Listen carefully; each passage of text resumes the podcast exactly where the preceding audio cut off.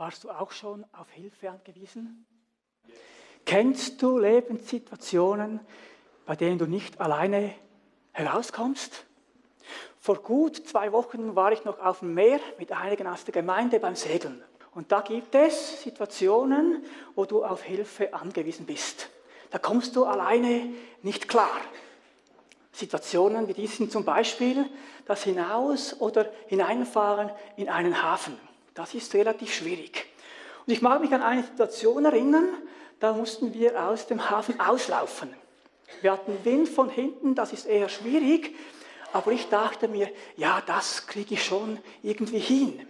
Da brauche ich nicht so viel Hilfe, das wird schon gehen. Vielleicht kennst du das auch. Du dachtest, du denkst, das kriege ich schon alleine hin, das geht schon. Und dann plötzlich merkst du, oh, es geht doch nicht. Und so war es. Gott sei Dank war dann die Mannschaft relativ schnell auf Deck und hat mir geholfen, sicher aus diesem Hafen herauszulaufen. Hätte ich keine Hilfe gehabt, hätte das Schiff wahrscheinlich den einen oder anderen Hick abbekommen. So ging es besser. Immer wieder brauchen wir Hilfe von außen. Ein andermal war ich beim Snowboardfahren, hatte einen Unfall, habe mein Bein gebrochen und da war ich wirklich auf Hilfe angewiesen. Ich hätte keine Chance gehabt, irgendwie von diesem Berg herunterzukommen, ohne dass mir jemand geholfen hätte. Eine auswegslose Situation. Ich weiß, das sind alles schwache Beispiele für die wirkliche Not, in der wir wirklich stecken. Jeder Mensch steckt in einer Not, wo er ohne Hilfe nicht herauskommt. Und heute Morgen wollen wir diese Not ein bisschen anschauen zusammen und dann aber auch diese Hilfe. Karfreitag ist der Moment, wo diese Hilfe für jeden Realität werden kann. Was meine ich mit dem? Wir wollen uns das anschauen. Was ist dann wirklich unsere Notlage? Wo sind wir tatsächlich in Not? Die Bibel spricht deutlich davon. Wir lesen zum Beispiel in Römer 3 von den Versen 9 bis 12 folgendes. Wir haben soeben bewiesen, dass alle Juden wie Griechen unter der Sünde sind. Wie geschrieben steht, da ist keiner, der gerecht ist, auch nicht einer. Da ist keiner, der verständig ist. Da ist keiner, der nach Gott fragt. Alle sind sie abgewichen und allesamt verdorben. Da ist keiner, der der Gutes tut, auch nicht einer. Eine klare Aussage der Bibel, dass wir schuldig sind. Schuldig vor Gott, dass keiner, der Gutes tut, auch nicht einer. Und dann sagt Paulus weiter im Römerbrief, oder auch Jakobus schreibt das, dass die Folge davon der Tod ist. Wir haben alle den Tod verdient. Die ewige Trennung von, Gott haben wir verdient. Ich weiß, das hören wir nicht gerne. Es gibt Menschen, da habe ich schon viele gehört, die sagen von sich, ja, ich bin ja gar nicht so schlecht, eigentlich bin ich ja gut. Ich mache so viel richtig, ich bin anständig, habe niemanden umgebracht, bin ehrlich grundsätzlich. Mit anderen Worten sagen sie, also wenn ich nicht in den Himmel komme, wer dann sonst? Das würden sie nicht so sagen, natürlich nicht, aber sie meinen damit das. Oder? Sie machen etwas Gutes, sie führen ein gutes Leben. Das muss doch, muss doch möglich sein, dass ich in den Himmel komme. Aber die Bibel sagt ganz klar, wir sind in einer Not, wo wir nicht selbst hinauskommen. Du kannst dich nicht selbst von dieser Schuld befreien. Geht einfach nicht. Übrigens ist es ja hier in der Welt auch schon so. Du bist ein anständiger Autofahrer. Gibst den Fußgängern immer brav den Vortritt. Hast nie falsch parkiert. Aber in dem Moment, wo dich die Polizei erwischt, wegen Geschwindigkeitsübertretung, interessiert das niemand. Du bist schuldig. Die Polizei gibt dir eine Buße, auch wenn du denen erklärst, wie gut du immer parkiert hast und wie anständig du immer fährst. Das hilft nichts. Du bist schuldig. Und die Bibel sagt, wir sind schuldig vor Gott. Wir sind getrennt von Gott. Wir sind in einer Not, wo wir nicht alleine herauskommen. Wir können uns nicht an den Haaren aus dem Sumpf herausziehen. Unmöglich. Ganz einfach, das Urteil heißt schuldig, zum Tode verurteilt. Und das hat weitere Konsequenzen. Wir lesen davon bereits im Alten Testament von dieser Stiftshütte. Wir lesen davon, dass sie von Gott getrennt sind, dass da ein Vorhang ist. Wir sehen ihn hier bildlich dargestellt. Ein Vorhang, der uns trennt von Gott. Das Allerheiligste ist abgetrennt und niemand hat Zugriff dazu.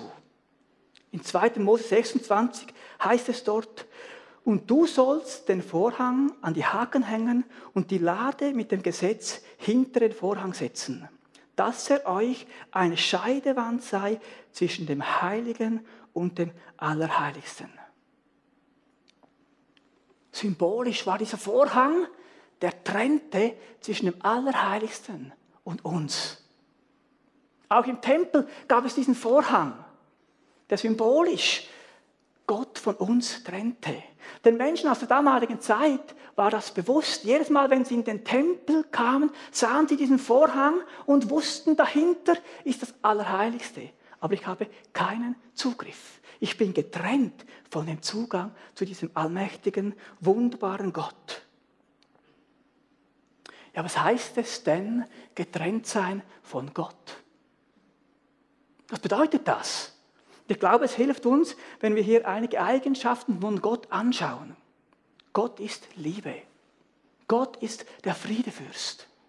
Wir haben heute Morgen gehört von Klaus-Peter, Gott ist der Versorger. Er sorgt für uns. Gott ist das Licht und so weiter. Von Gott getrennt heißt also, wir sind ohne diese göttliche Liebe, wir sind ohne die göttliche Versorgung, ohne Hoffnung, ohne wirkliche Freude. Eine grausame Not. Eine grausame Not. Ja, vor Karfreitag war es außer den hohen Priestern und das auch nur einmal im Jahr niemandem erlaubt, in diese Gegenwart Gottes hinter diesen Vorhang zu gelangen. Niemand durfte das. Für uns Christen ist das kaum noch vorstellbar. Oder? Wir sind es so gewöhnt, immer in diese Gegenwart Gottes zu kommen. Wir dürfen hineinkommen. Aber das war vor Karfreitag nicht so. Wir waren getrennt von Gott. Es gab kein Hineinkommen in dieses Allerheiligste. Ohne Licht. Im Dunkeln zu leben. Da war diese Scheidewand zwischen dem Allerheiligsten und uns. Und der dritte Aspekt, den ich heute Morgen erwähnen wollte, wo wir alle in dieser Not sind, eine Not, die jeder kennt. Wir sind Knechte der Sünde. Die Bibel spricht ganz klar davon in Römer 6, dass wir alle Knechte der Sünde sind. Jeder, der Sünde tut, ist ein Knecht der Sünde und somit auch ein Knecht Satans. Jesus sagt das übrigens selbst in Johannes 8, dass wir Knechte der Sünde sind. Wir alle leiden unter dieser Knechtschaft der Sünde getrennt von diesem Gott, vor diesem Vorhang, kein Durchkommen. Neid, Gier, Selbstverherrlichung, Eifersucht, all das sind Beispiele, von der der Mensch getrieben ist, wenn er nicht von Jesus erlöst wurde. Ja, wenn wir diese Notlage von uns Menschen so ansehen, dann ist das düster und erdrückend. Knechte der Sünde, getrennt von Gott. Kein Zugang hinter diesen Vorhang, eine wirklich aussichtslose Situation. Keiner von uns kann selbst diesen Vorhang beiseite schieben. Ist auch nicht durchsichtig, so wie heute die Vorhänge in der Wohnung teilweise. Man sieht nicht hindurch. Der Vorhang der damaligen Zeit in diesem Tempel glich auch eher einer Wand. Der war ungefähr 13 Zentimeter dick. Da gab es kein Durchkommen. Kein Vorbeikommen. Menschlich völlig unmöglich. Eine auswegslose Situation für jeden von uns. Du brauchst Hilfe. Und wie gut zu wissen, ist die Botschaft hier nicht zu Ende. Wie gut zu wissen, ist die Botschaft hier nicht zu Ende. Es wäre traurig, Gäbe keinen Grund mehr zu leben. Auswegslos. Aber wir sind nicht am Schluss. Es gibt Hoffnung. Es gibt eine Lösung. Und wenn ich jetzt dich fragen würde, war es notwendig, dass Jesus starb? Würden wir wahrscheinlich nach diesen Ausführungen alle sagen, ja klar, er ist die Lösung. Wir brauchen alle diese Hilfe von ihm. Und das stimmt auch. Es war nötig, dass Jesus starb. Allerdings, allerdings nur bedingt. Jesus oder Gott hatte ja keine Verpflichtung, dich zu retten. Es gab keinen Anspruch von uns Menschen, dass da jemand kommt, der dir Hilfe bringt. Im Straßenverkehr ist es ja anders so. Da musst du helfen. Du bist verpflichtet, Hilfe zu leisten, wenn ein Unfall ist. Du musst helfen. Gott musste nicht helfen. Du hast kein Anrecht zu kommen und sagen, Gott, du musst mir helfen. Und aus diesem Gesichtspunkt war es von Gottes Sicht nicht notwendig. Aber aber Gott hat sich entschieden, weil er dich so sehr liebt, diese Rettung, diese Hilfe anzubieten. Gott hat sich aus Liebe dazu entschieden, seinen Sohn zu geben und dir diese Hilfe anzubieten. Die Engel übrigens hat er verurteilt, den hat er nicht geholfen. Sind vor Gericht, lesen wir in 2. Petrus 2. Aber Gottes Liebe war so groß, dass es einen einzigen Sohn gab, damit die, die an ihn glauben, ewiges Leben haben. Johannes 3,16. Der Tod von Jesus war also notwendig, weil er sich entschieden hat, uns zu retten. Er hat diesen Weg gewählt. Und glaub mir, hätte es einen anderen Weg gegeben, hätte er diesen gewählt. Er wollte nicht einfach leiden aus Freude oder weil er jetzt eine gute Miene macht. Nein, es war notwendig, dass Jesus sterben musste. Wir haben schon oft in dieser Woche gehört von diesem Gebet im Garten Gethsemane. Jesus bat den Vater, wenn es möglich ist, dann lass dieses Leiden, dann lass diesen Kelch an mir vorübergehen. Aber nicht, was ich will, sondern was du willst, soll geschehen. Matthäus 26, 39. Es war notwendig, dass Jesus starb, weil er uns liebt, weil er uns helfen möchte, weil er uns retten möchte. Der Hebräerbrief schreibt übrigens auch davon. Er sagt, dass Jesus das einzige Opfer war, das die Sühnung für die Menschen möglich machte. Jesus war das einzige Opfer. Es musste so sein. Jesus musste gehorsam sein, um für uns Gerechtigkeit zu erwerben. Ja, wir möchten uns diesen Weg von Jesus, den er gegangen ist ans Kreuz heute Morgen, vor Augen führen. Ich mache das nicht, um uns zu schockieren oder uns die Freude von dieser Rettung zu nehmen, aber ich glaube, es ist gut, wenn wir diesen unendlichen Preis, diese gewaltige Liebe von Jesus uns einmal vor Augen führen, was es ihn gekostet hat, diesen Weg zu gehen, damit Hilfe für dich und mich möglich ist. Dass wir aus dieser schrecklichen Not befreit werden können, war dieser Weg möglich. Und wir lesen einen Teil aus Matthäus Evangelium 27, den Predigtext. Ich habe extra einen längeren Text gewählt, damit wir uns diesen Text einmal hören. Und Evelyn wird uns diesen vorlesen.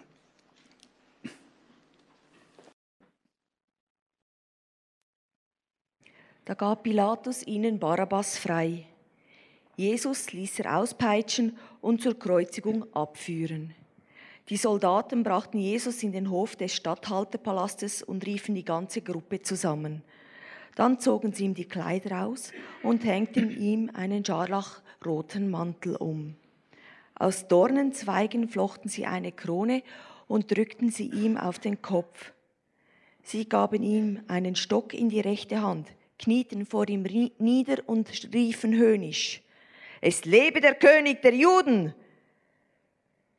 Sie spuckten ihn an, nahmen ihm den Stock wieder aus der Hand und schlugen ihn damit auf den Kopf.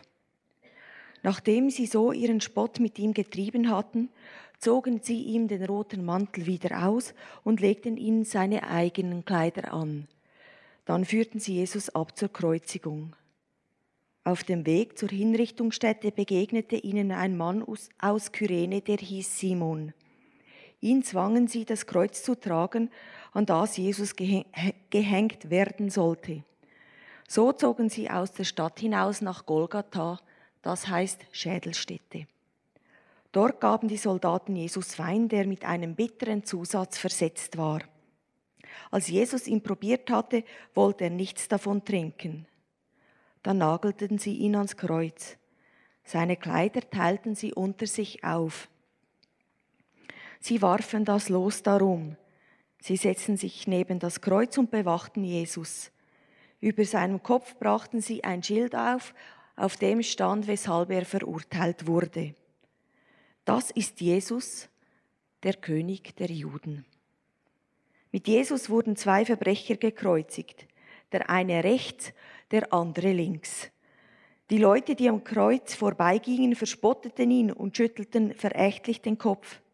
Den Tempel wolltest du abreißen und in drei Tagen wieder aufbauen. Dann rette dich doch selber. Komm vom Kreuz herunter, wenn du wirklich der Sohn Gottes bist.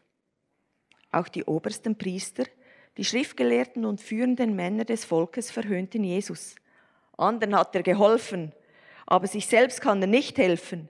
Wenn er wirklich der König von Israel ist, wird er jetzt vom Kreuz heruntersteigen. Dann wollen wir an ihn glauben. Er hat sich immer, als, er hat sich immer auf Gott verlassen. Jetzt wollen wir sehen, ob Gott ihn wirklich liebt und ihm hilft. Schließlich hat er behauptet, ich bin der Sohn Gottes. Ebenso beschimpften ihn die beiden Verbrecher, die mit ihm gekreuzigt worden waren. Am Mittag wurde es plötzlich im ganzen Land dunkel. Diese Finsternis dauerte drei Stunden. Gegen drei Uhr schrie Jesus laut, Eli, Eli, lema sabachthani. Das heißt, mein Gott, mein Gott, warum hast du mich verlassen? Einige von den Umstehenden aber meinten, der ruft den Propheten Eli. Einer von ihnen holte schnell einen Schwamm, tauchte ihn in Essigwasser und steckte ihn an einen Stab, um Jesus davon trinken zu geben. Aber die anderen sagten, nein, nein, lass doch, wir wollen sehen, ob Elia wirklich kommt und ihm hilft. Da schrie Jesus noch einmal laut auf und starb. Im selben Augenblick zerriss im Tempel der Vorhang vom Allerheiligsten von oben bis unten durch. Die Erde bebte und die Felsen zerbarsten. Gräber öffneten sich und viele Verstorbene die mit Gott unterwegs waren im Leben, erwachten vom Tod. Nach der Auferstehung von Jesus verließen sie ihre Gräber und gingen in die heilige Stadt. Jerusalem hinein und erschienen dort vielen Leuten. Der römische Hauptmann und die Soldaten, die Jesus bewachten, erschraken sehr bei diesem Erdbeben und allem, was sich sonst ereignete. Sie sagten, dieser Mann, ist wirklich der Sohn Gottes gewesen.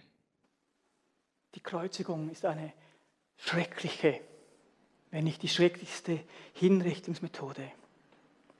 Jesus litt am Kreuz, rein körperlich grausame Qualen.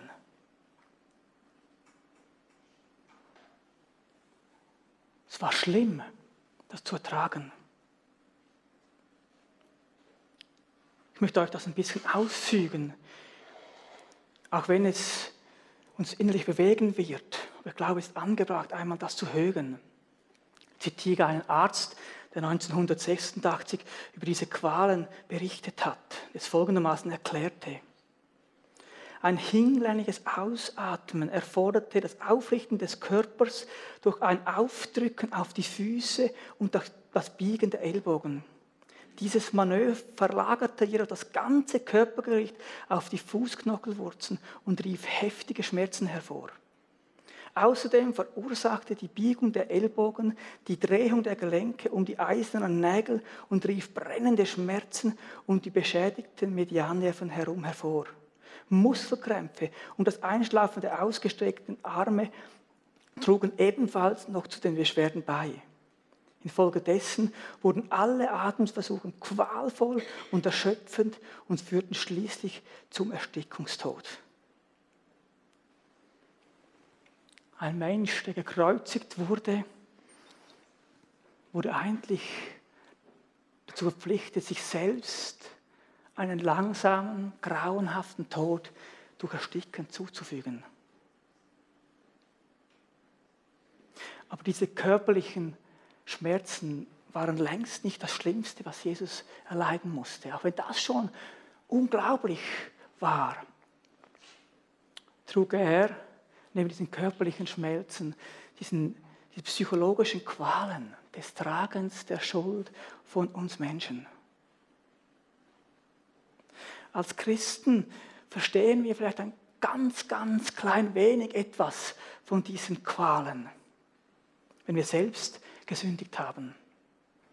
Das Gewicht der Schuld liegt dann auch auf uns. Wir spüren etwas von dem Schmerz, geplagt von der Sünde geplagt von der Schuld, die wir, getan haben. Vielleicht haben wir schlaflose Nächte oder sind betrübt. Aus meinem Leben kenne ich das, wie das nicht gut ist. Ich Schuld habe, leide ich auch. Und je mehr du mit Jesus unterwegs bist, je fortgeschritten du in der Heiligung bist, desto mehr hast du eine Abneigung gegen dieses Böse.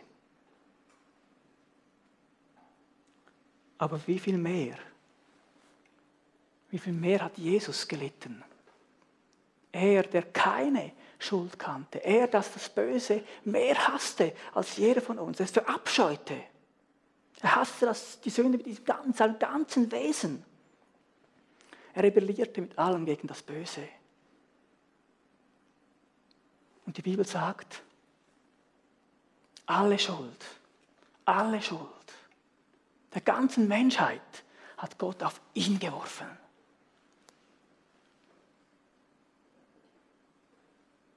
Er war geplagt, körperlich. Und jetzt kommt diese Last hinzu. Der Vater legt die Sünde auf Christus. Alle, alle. Und damit wurde deine und meine Schuld zu seiner Schuld. Das heißt nicht, dass Gott meinte, Jesus habe gesündigt oder er selbst sei eine sündige Natur. Nein, es heißt vielmehr, dass unsere Schuld unsere, unsere Sünde zu seiner wurde. Christus nahm sie an. Und wenn du Notsituationen in deinem Leben kennst, wenn du Leiden und Qualen in deinem Leben kennst, dann weißt du, dass es enorm hilfreich ist, wenn dir jemand zur Seite steht. Wir kennen Geschichten aus der Gemeinde, Berichte, wo Leute gesagt haben, in der Not war die Gemeinde da, hat sie mich gebetet, sie haben mir geholfen. Und das hat mich getragen durch diese schwierige Situation hindurch. Und jetzt hängt Jesus hier am Kreuz. Körperliche Qualen, trägt Schuld. Und jetzt kommt dazu, dass da niemand ist, der ihm hilft. Wir können diese Verlassenheit nicht nachvollziehen. Diesen Schmerz. Einige von uns kennen das Verlassensein von Freunden, vielleicht von Eltern. Aber oft haben wir da selbst einen Beitrag geleistet. Jesus hat seine Jünger nur geliebt und trotzdem haben sie ihn alle verlassen. Keiner war bei ihm. Und noch viel schlimmer war die Verlassenheit von, von Gott selbst, von dem Vater selbst. Nicht nur die Jünger haben ihn verlassen, sondern der Vater selbst. Jesus, der so intim mit dem Vater unterwegs war, das ganze Leben. Er hat selbst gesagt, ich kann nichts tun, außer der Vater sagt es. Eine innige Beziehung.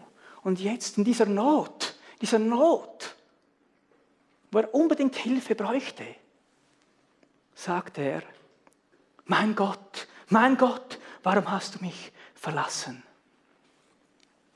Er war alleine. musste diese Schuld, diese Last der Abermillionen von Sünden alleine tragen. Sogar die Sonne konnte sich diese Qualen nicht ansehen. Es wurde finster. Drei Stunden dunkel. Ich habe in einem Kommentar, einem Bibelkommentar zu diesem Geschehen Folgendes gelesen. Hier gebührt es uns, in Demut und Stille nur zu schweigen.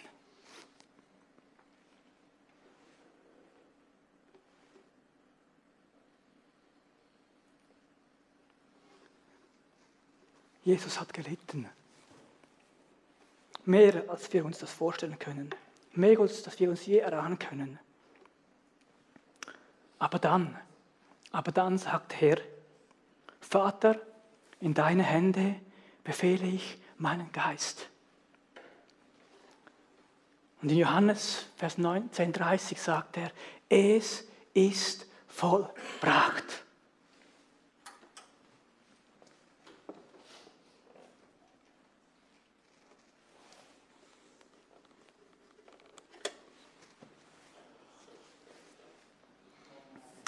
Und siehe, der Vorhang im Tempel ist zerrissen in zwei Stücke, von oben an bis unten aus. Und die Erde erbebte und die Felsen zerrissen. Und die Gräber taten sich auf und viele Leiber der entschlafenen Heiligen standen auf und gingen aus den Gräbern nach seiner Auferstehung, kamen in die heilige Stadt und erschienen vielen.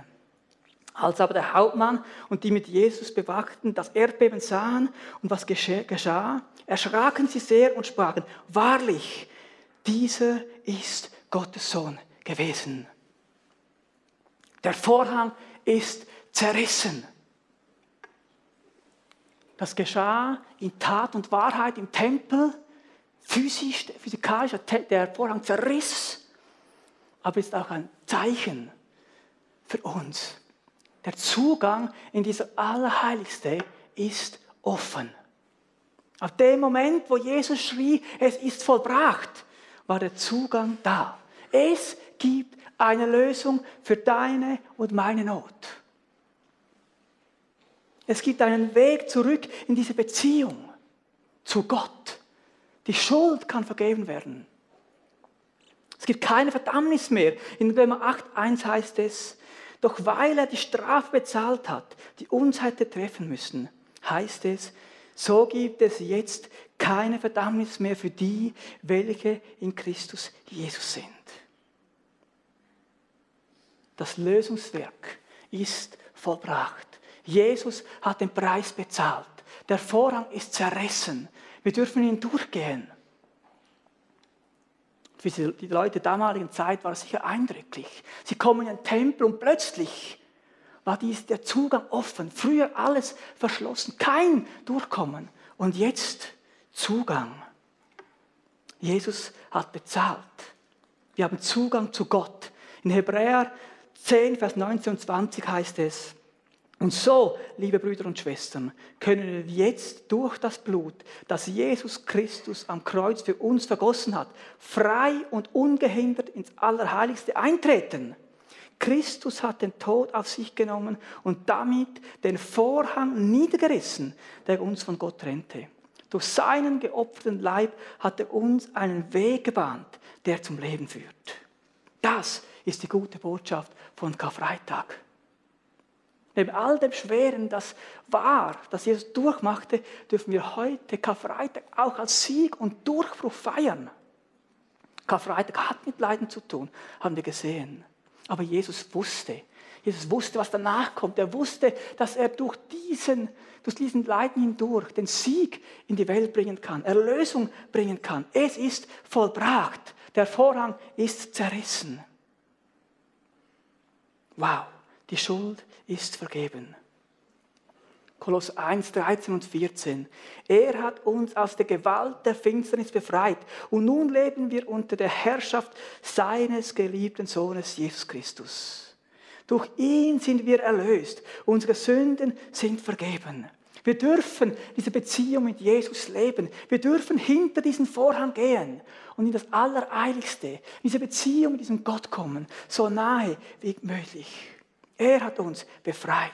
Wir dürfen in Freiheit leben. Was für ein gewaltiges Privileg. Wir dürfen befreit werden aus unserer Not, wo wir uns selbst nicht befreien können. Was für eine wunderbare Liebe. Ja, der Schöpfer des Universums hat alles getan, damit du und ich mit ihm in Gemeinschaft sein dürfen. Nicht nur in deiner Beziehung mit einem Gott, der weit weg ist, nein, weit mehr. Wir dürfen ihn Vater nennen. Wir dürfen in einer Beziehung mit ihm leben von Vater, Sohn, Vater, Tochter. Es gibt nichts Größeres. Am Kreuz zerriss Jesus diesen Vorhang. Eine heilige Tür ging auf, die niemand mehr schließen kann. Jetzt strahlt die Herrlichkeit der Himmel hinein in unsere Dunkelheit. Jetzt kommt ewiges Leben in unsere Vergänglichkeit. Jetzt kommt Gottes unfassbare Heiligkeit in unsere Verlogenheit. Jetzt kommt seine unbeschreibliche Liebe und barmherzige Gnade zu uns. Jetzt erlebt man seine gewaltige Schöpfungskraft durch die Erneuerung zur neuen Kreatur. Jesus hat alles bezahlt. Jesus hat alles gegeben. Und dieser Sieg, den er dort vollbracht hat, dieses vollbracht, gilt heute noch.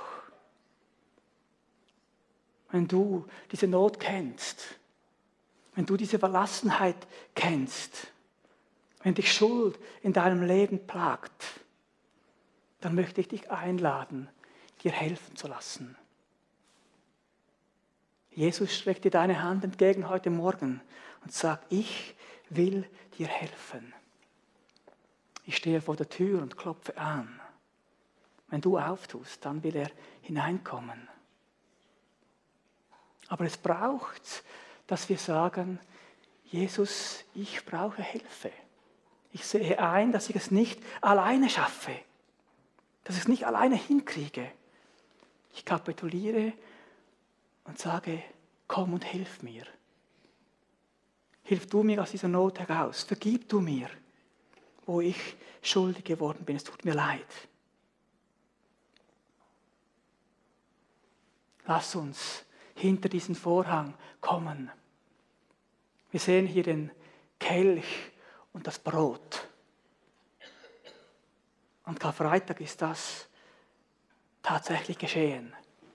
Jesus hat seinen Leib für dich und mich gegeben.